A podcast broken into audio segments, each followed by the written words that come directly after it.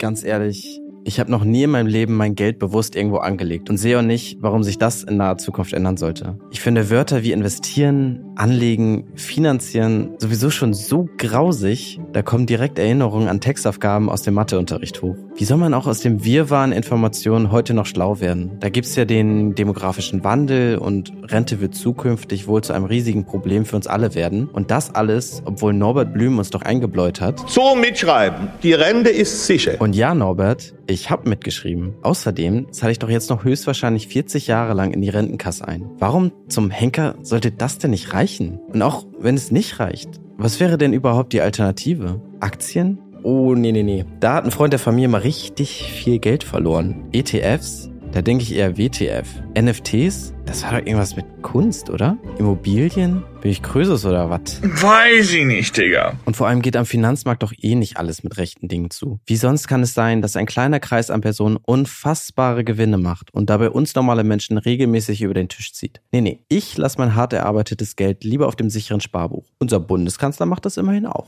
Ich mache das, was einem kein Anlageberater empfiehlt. Ich lege mein Geld nur auf einem Sparbuch, also am sogar auf dem Girokonto an. Und damit sind Olaf und ich mit unseren Spaßbüchern auch nicht alleine, denn gut 85 Prozent der Menschen in Deutschland machen das ja auch genau so. Aber irgendwie merkt man trotzdem, da tut sich mittlerweile was. Gefühlt hat doch heute jeder diesen einen Freund, der dir ständig irgendwas von Kryptocoins erzählt. Oh, we went to zero! Yeah!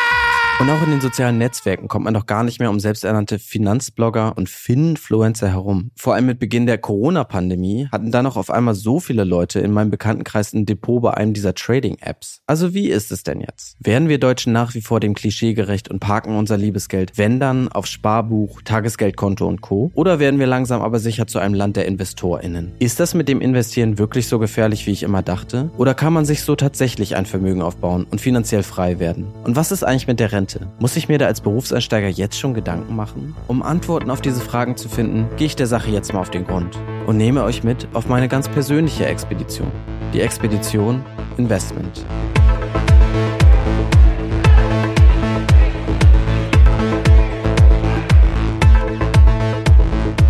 Ich bin euer Host, Jared Schmidtke, und das ist Folge 1. Aller Anfang ist schwer.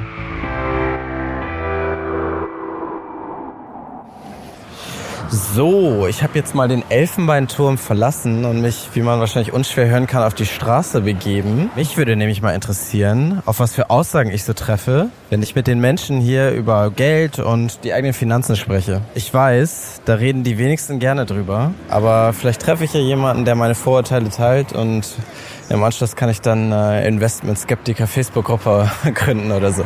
Ah, guck mal, der sieht doch sympathisch aus. Ich quatsch den einfach mal an. Vielleicht möchte der mit mir über Geld sprechen. Mein Name ist Patrick, ich bin 55 und ich bin Angestellter in einer Körperschaft des öffentlichen Rechts. Okay, Patrick, sag mal, wie stehst du zum Thema investieren? Würdest du dein Geld irgendwo anlegen oder hast du das schon mal gemacht?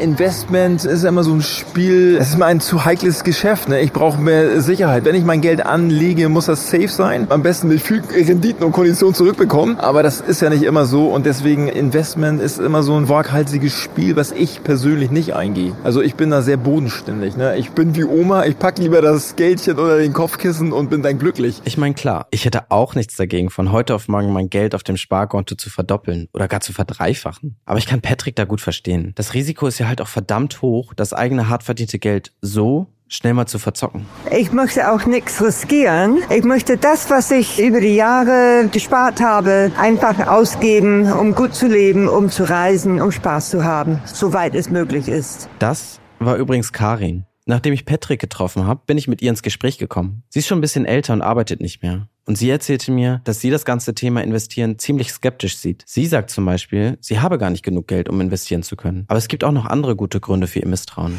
Ja, also ich muss sagen, die Erfahrungen zum Beispiel 2008 machen mich schon ein bisschen vorsichtig. Und deshalb, ich habe absolut keine Lust zu riskieren. Ja, ich bin sehr konservativ, kann man sagen. Mit 2008 meint Karin die weltweite Finanzkrise. Damals ist eine durch Spekulation aufgeblähte Immobilienblase geplatzt und hat mal eben so unzählige Menschen in den Ruin getrieben. Solche Krisen passieren ja immer wieder und haben bei Menschen wie Karin in der Vergangenheit offensichtlich Spuren hinterlassen. Da kann man schon mal skeptisch werden. Aber so ein starkes Misstrauen zeigt auch die Statistik. Ich habe mich da mal schlau gemacht. Verschiedene Studien ergeben nämlich, dass im internationalen Vergleich gerade Deutsche besonders ungern ihr Geld anlegen und über die eigenen Finanzen sprechen. Selbst von denen, die hierzulande investieren, also sogenannte Privatanleger, vertrauen laut einer Umfrage von 2016 nur rund 40 Prozent in ihren Finanzdienstleister. In Indien oder China auf der anderen Seite liegt dieser Wert bei fast 90 Prozent. Wenn es also um Vertrauen in die Finanzbranche geht, sind Karin und ich scheinbar typisch deutsch. Aber Wer will es uns eigentlich verübeln? Könnt ihr euch erinnern, in der Schule jemals irgendwas über Geldanlage, Börse, Steuererklärung oder private Altersvorsorge gelernt zu haben? Ich definitiv nicht. Und ich war nicht auf einer Baumschule. Wobei, aufgepasst habe ich jetzt auch nicht immer.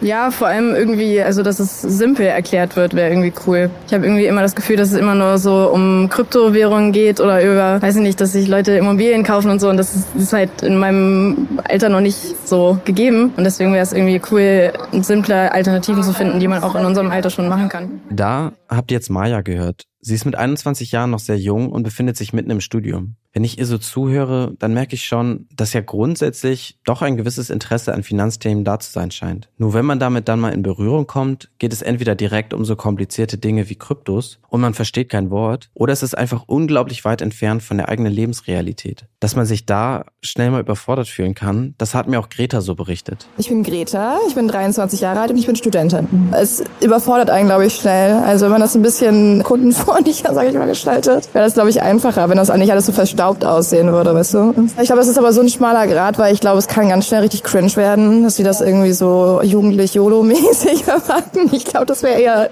kontraproduktiv tatsächlich.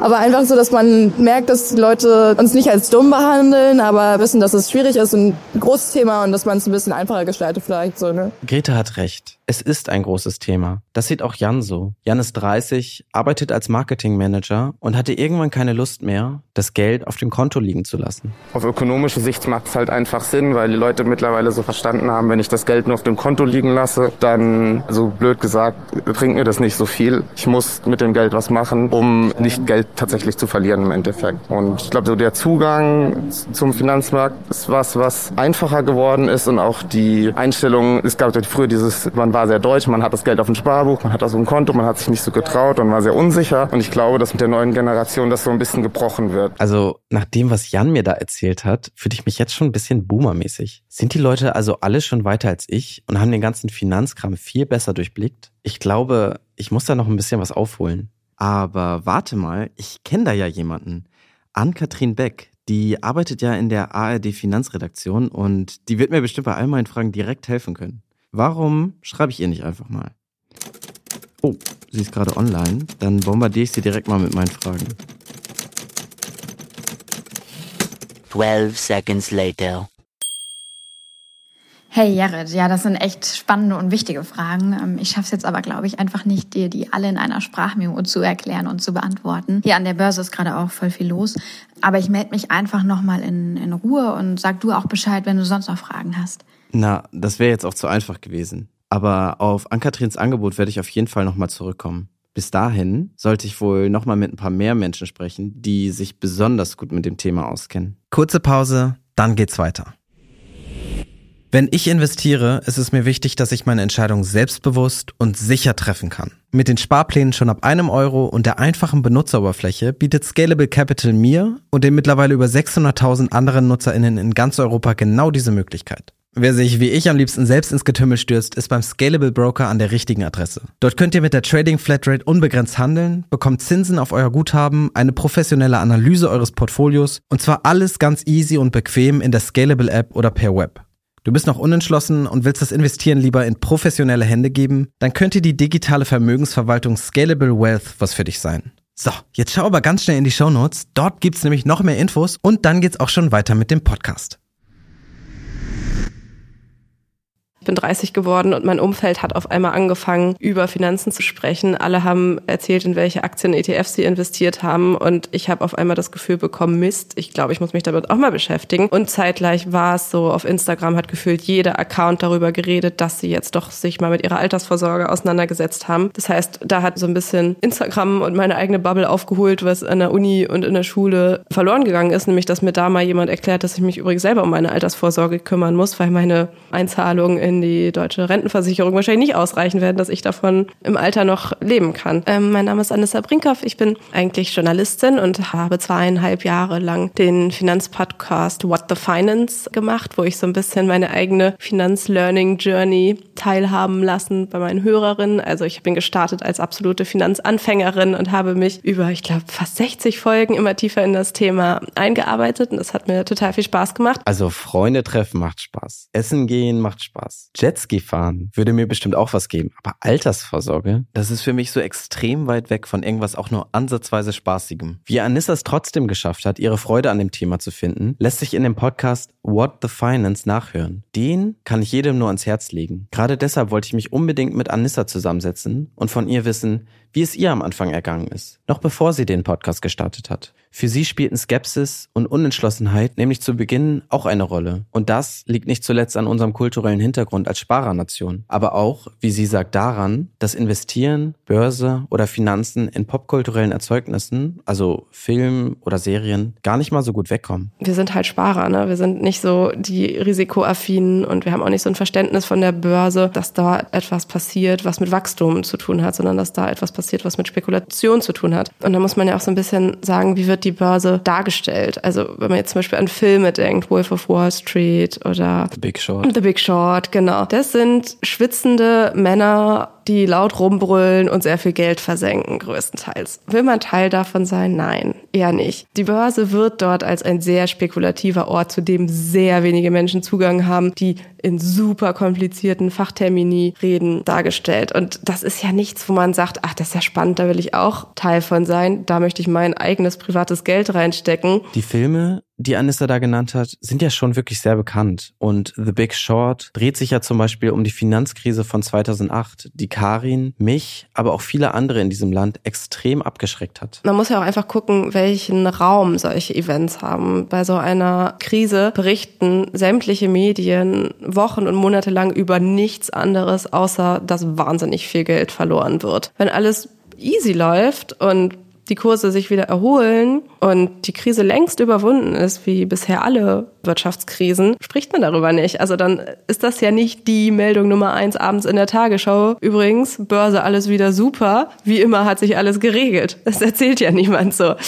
Und natürlich neigen wir alle auch dazu, was man ja irgendwie evolutionsbiologisch begründen kann, negative Erlebnisse überpriorisieren. Und da muss man ja auch sagen, diese Person aus dem Statement, hat die sich die Börsenkurse angeguckt? Hat sie sich mal eine Aktie, einen Fonds, ETF genommen und geguckt, wo stand der vor der Krise? Was ist in der Krise passiert und wo steht es jetzt? Vermutlich ja nicht. Das heißt, es ist so eine totale Momentaufnahme, aus der ihre Angst resultiert, was hundertprozentig nachvollziehbar ist. Okay, das heißt, Karin und ich werden also noch von unseren Naturtrieben geleitet und unterscheiden uns damit gar nicht mal so stark von unseren Urahnen. Löwe ist gleich bedrohlich, deshalb wird jeder neuen Generation beigebracht, sich von Löwen fernzuhalten. Na gut, komischer Vergleich, aber ich weiß schon genau, was Anissa damit meint. Bei mir in der Familie gibt es zum Beispiel auch diese eine Horrorgeschichte, die gefühlt mit jedem Erzählen noch spektakulärer wird. Und neben Onkel Dieter, der an der Börse mal so richtig viel Geld verloren hat, sitzt einem dann ja noch die Altersvorsorge im Nacken. Das ist ja kein Thema, das einem ein gutes Gefühl gibt, sondern dieses so, oh Gott, das wird nicht mehr reichen. Ne? Und man hat es ja auch anders vorgelebt bekommen bei den eigenen Großeltern. War es total normal, dass die einfach ihre Rente vom Staat bekommen haben, dass sie ihr Geld auf dem Girokonto liegen lassen konnten. Und da gab es halt Zinsen. Das heißt, deren Finanzentscheidungen Entscheidungen waren wesentlich weniger komplex als das, vor dem du jetzt stehst. Aber was genau macht meine Finanzentscheidung heute denn so komplex? Was hat sich denn in den letzten Jahren verändert, dass ich mir jetzt schon so viele Gedanken machen muss und meine Oma und Opa noch vergleichsweise entspannt der Rente entgegenschauen konnten? Weil wir ein Umlageverfahren haben in Deutschland. Das heißt im Endeffekt, die Jungen zahlen für die Alten. Also alle die, die arbeiten und Steuern zahlen und in die Rente einzahlen, finanzieren finanzieren auf direktem Wege, gemeinsam mit staatlicher Unterstützung, das, was die Alten als Rente beziehen. Das ist ja auch ein total super System. Wenn es bloß den demografischen Wandel nicht geben würde. Okay, okay, okay, okay. Demografischer Wandel habe ich schon mal gehört, aber Umlageverfahren, staatliche Unterstützung und mein Anteil am Rententopf fließt dann geradewegs ins Portemonnaie der Alten. Also ich habe ja meine Oma gern, aber das ist doch unfair. Bevor ich jetzt hier die Revolution ausrufe, spreche ich lieber nochmal mit Dr. Martin Werding. Der ist nämlich Professor für Sozialpolitik und öffentliche Finanzen an der Ruhr-Universität in Bochum und wurde erst vor kurzem zum Wirtschaftsweisen berufen. Davor hat er schon das Finanzministerium beraten, wenn es um so simple Dinge geht wie die finanzielle Entwicklung von Rentenansprüchen der nächsten 10 bis 30 Jahre. Von ihm will ich wissen, Umlageverfahren, muss man das verstehen? Das Umlageverfahren, auf dem die Finanzierung des gesetzlichen Rentensystems basiert, ist im Grunde überhaupt nicht kompliziert, sondern ganz einfach. Sie können sich das Umlageverfahren so vorstellen. Wir haben da einen großen Tresor, der hat vorne eine Tür, die wird jedes Jahr aufgemacht und vorne gehen die Beitragszahler vorbei und legen alle ihre Beiträge da rein. Und dann wird diese Tür zeremoniell geschlossen und anschließend wird auf der Rückseite des Tresors eine andere Tür aufgemacht. Da stehen die Rentner und nehmen das ganze Geld wieder raus. Ja, also in einem Umlagesystem werden überhaupt keine Rücklagen, keine Kapitalreserven gebildet, sondern die laufenden Beitragseinnahmen werden sofort wieder als Renten ausgezahlt. Ah, das meinte Anissa also mit die Jungen zahlen für die Alten. Und laut Martin Werding funktionierte dieses Verfahren ja auch jahrhundertelang recht gut. Nur seitdem die Geburtenraten vor circa 50 Jahren begonnen haben zu sinken, die Lebenserwartung der Menschen aber gleichzeitig gestiegen ist, ist jede neue Generation nur zwei Drittel so groß wie die vorhergehende. Das heißt im Umkehrschluss, es gibt immer weniger junge Menschen, die für die Rentenlast von immer mehr älteren Menschen aufkommen müssen. Wir haben zurzeit sehr, sehr viele Menschen, die im rentennahen Alter stehen oder schon aufs Rentensystem zugehen. Und das Risiko ist groß, dass die jüngeren Leute die jetzt so am Anfang ihres Erwerbslebens stehen, hier im Grunde durch den politischen Prozess regelrecht über den Tisch gezogen werden. Und darum muss man aufpassen und jungen Leuten auch sagen, was auf sie zukommt. Das Interview mit Herrn Dr. Werding, aber auch mit Anissa Brinkhoff könnt ihr in dem Podcast Expedition Interview in voller Länge nachhören. Dort findet ihr alle Passagen, die es nicht in diese Folge geschafft haben. Und hört auch, wie Anissa mich überzeugen konnte, ein Depot zu öffnen. Ziemlich spannender Kram also, den ihr nicht verpassen solltet. Vorher wollte ich von Herrn Werding jedoch noch wissen, ob unser deutsches Rentensystem, das er mir da beschrieben hat, im internationalen Vergleich so üblich ist. Stehen wir Deutsche mit diesen demografischen Problemen ganz alleine da? Oder wie gehen andere Länder damit um? Sie wissen vielleicht, dass das deutsche Rentensystem eigentlich sehr alt ist. Es wurde im Kaiserreich gegründet, 1889. Damals konnte man sich Alterssicherung nur so vorstellen, dass man wirklich Beiträge sammelt, Vermögen bildet und das dann eben nachher wieder auszahlt. Nur die erste Hälfte des 20. Jahrhunderts, da war die deutsche Geschichte auch die Wirtschaftsgeschichte sehr kompliziert. Zwei Weltkriege, Hyperinflation, Weltwirtschaftskrise. Am Ende des Zweiten Weltkriegs hatte das deutsche Rentensystem keine Reserven mehr. Und Umlage war im Grunde der einzige Weg dazu, laufende Renten auszuzahlen. Also das deutsche System ist da reingedriftet, während in den meisten anderen Ländern auch ungefähr zu diesem Zeitraum in den 30er, 40er Jahren staatliche Rentensysteme gegründet wurden, die dann von vornherein als Umlagesystem ausgestaltet waren. Das ist der Standard, aber manche Umlagesysteme halten dann doch auch noch gewisse Reserven. Andere haben Zusatzkomponenten der Altersvorsorge. Schweden ist da ein leuchtendes Beispiel die ein reines Umlagesystem vor über 20 Jahren reformiert haben und eine kapitalgedeckte ergänzende staatliche Rente daneben gestellt haben.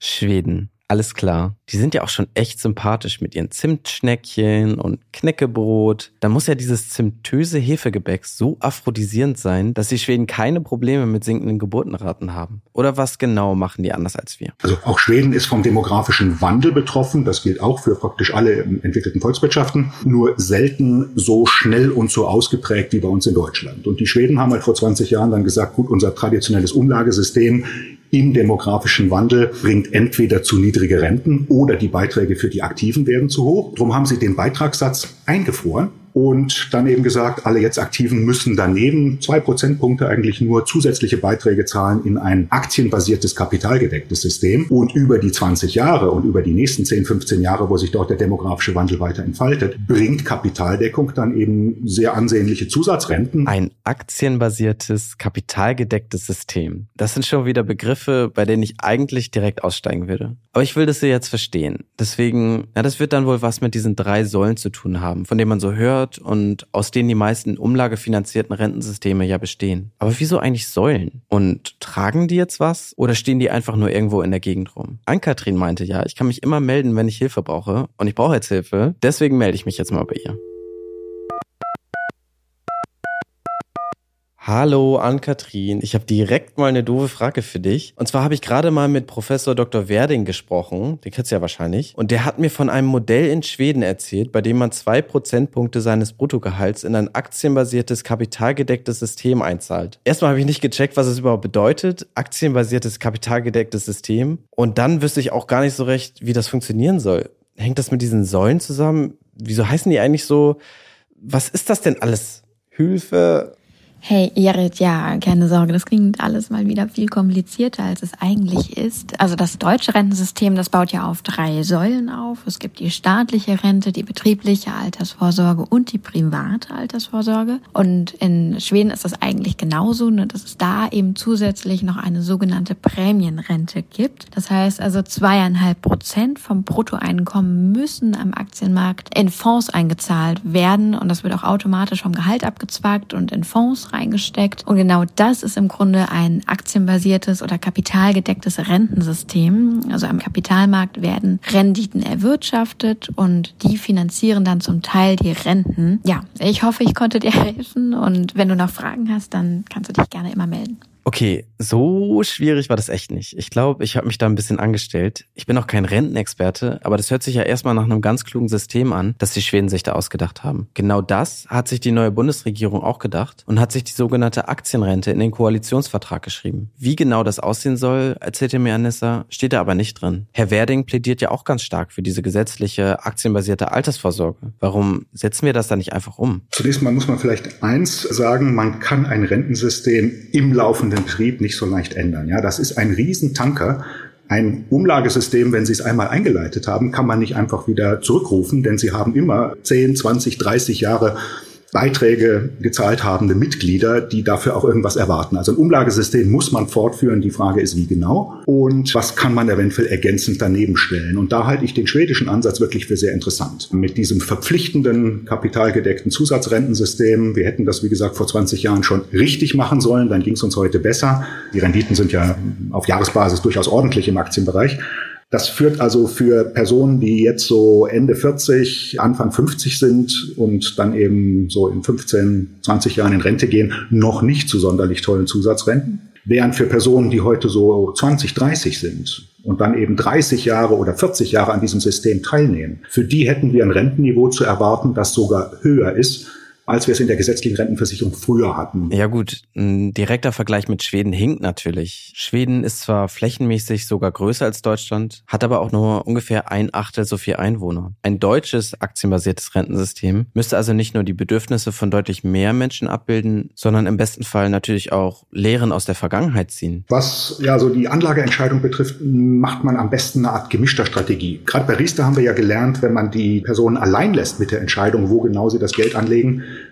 dann überfordert das viele. Und darum ist auch hier Schweden im Grunde ein tolles Vorbild. Auch in Schweden haben sie im Grunde freie Wahlmöglichkeiten zwischen mehreren hundert zertifizierten Produkten, aber es gibt einen staatlich gemanagten Fonds, in denen sie immer dann kommen, wenn sie sich nicht entscheiden können. Also es gibt ein Default-Angebot, so nennt man das, wo sie automatisch reinkommen und dann sich weiter keine Gedanken mehr machen müssen. Sie können jederzeit ihr Geld auch woanders anlegen, aber dieses Default-Angebot in Schweden, das auch sehr, sehr gut gemanagt ist, hat tatsächlich heute einen Marktanteil von 40 Prozent dort und die allermeisten Leute haben ihr Geld nicht aus Entscheidungsschwäche, sondern aus Überzeugung dort, weil die Rendite dieses Fonds dann auch in allen Aufs und Abs der Aktienmärkte, die es ja auch immer wieder gibt, sich als sehr, sehr gut erwiesen hat. Und genauso könnte man es auch in Deutschland machen. Es braucht auf jeden Fall so ein staatliches äh, Angebot als äh, ja, Rückfallposition, um all denen, die nicht so genau wissen, was sie tun sollen, eben hier ein klares Angebot zu machen und darüber hinaus könnte man weiterhin auch andere Anbieter zulassen, auch einen gewissen Wettbewerb zwischen den Anbietern und äh, auch persönliche Präferenzen, nachhaltiges Investment, äh, andere Themen könnte jeder, der es wirklich will, dann selber mit im Blick behalten. Nur diejenigen, die nicht sicher sind, dass sie genug davon verstehen, die hätten dann auf jeden Fall auch eine, eine klare Strategie. Wer mehr über Martin Werdings Vorschlag zur Aktienrente hören möchte, der oder die schaut am besten mal bei meinem Podcast Expedition Interview vorbei. Dort findet ihr alle Interviews, die ich für jede Episode dieses Podcasts geführt habe, in voller Länge. Und für diejenigen von euch, die die volle Portion gesetzliche Aktienrente wollen, habe ich einmal Herr Werdings Kurzstudie in den Shownotes verlinkt. Als Wirtschaftsweise berät Martin Werding die Bundesregierung zurzeit genau zu dem Thema. Es könnte also sein, dass die Aktienrente schneller kommt, als man lange dachte. Bis die jedoch vollständig implementiert ist, wird es wohl noch einige Jahre dauern. Trotzdem, oder gerade nachdem ich mit Anissa und Herrn Dr. Werding gesprochen habe, macht mir dieser Ausblick schon echt Sorge. Sollte ich jetzt erstmal nur auf mich und meine Rentenvorsorge schauen und komme so also gar nicht ums Investieren herum? Und was ist mit den 70 Millionen anderen hier in Deutschland, die bei Investments und Geldanlage eher zurückhaltend sind? Deutsche äh, Normalverbraucher, sagen wir es mal so, sind tatsächlich traditionell risikoscheu, halten sich von Aktienmärkten eher fern. Warum das so ist, vielleicht ist auch unsere Finanzbildung so im internationalen Vergleich nicht so wahnsinnig gut. Das sagen auch ein paar Untersuchungen. Was dann noch hinzukommt, ist so phasenweise. Und zwar immer dann, wenn eine Aktienblase gerade so richtig abhebt, dann versuchen doch relativ viele am Aktienmarkt kurzfristig Geld zu verdienen. Wir erinnern uns an die Telekom-Aktie, die damals eben zu sehr hohen Preisen platziert werden konnte. Und die meisten Anleger haben da eine riesen Enttäuschung erlebt, weil der Kurs dieser Aktie dann eben auch mit dem Abflauen dieses Aktienmarktbubbles äh, enorme Verluste nach sich gezogen hat. Und dann zucken die Deutschen zurück. Das heißt, sie kommen im Grunde im Boom immer viel zu spät. Fachleute sprechen da von der Milchmädchen-Os am Aktienmarkt. Ja, wenn das Milchmädchen anfängt, am Aktienmarkt zu spekulieren, dann wird es langsam Zeit für die professionellen Anleger, sich zurückzuziehen. Und Deutsche kommen erst dann an, erleiden dann Verluste und umso mehr prallen sie zurück und wollen in Zukunft gar nichts mehr damit zu tun haben. Nee, so möchte ich auf keinen Fall sein. Und wenn die vielen Studien, die sich mit dem Thema beschäftigt haben, richtig liegen und wir tatsächlich bis 2030 auf einen Kollaps unseres Rentensystems zusteuern, dann kann ich nicht einfach so blindlings zuschauen, sondern muss jetzt irgendwie selbst aktiv werden. Ich möchte nämlich eigenbestimmt Entscheidungen treffen. Ich möchte gewappnet sein für die Zukunft. Ich möchte mich nicht von anderen abhängig machen. Heißt das jetzt zwangsläufig, ich werde zum Investor? Ich weiß nicht. Aber ich glaube, ich muss was tun.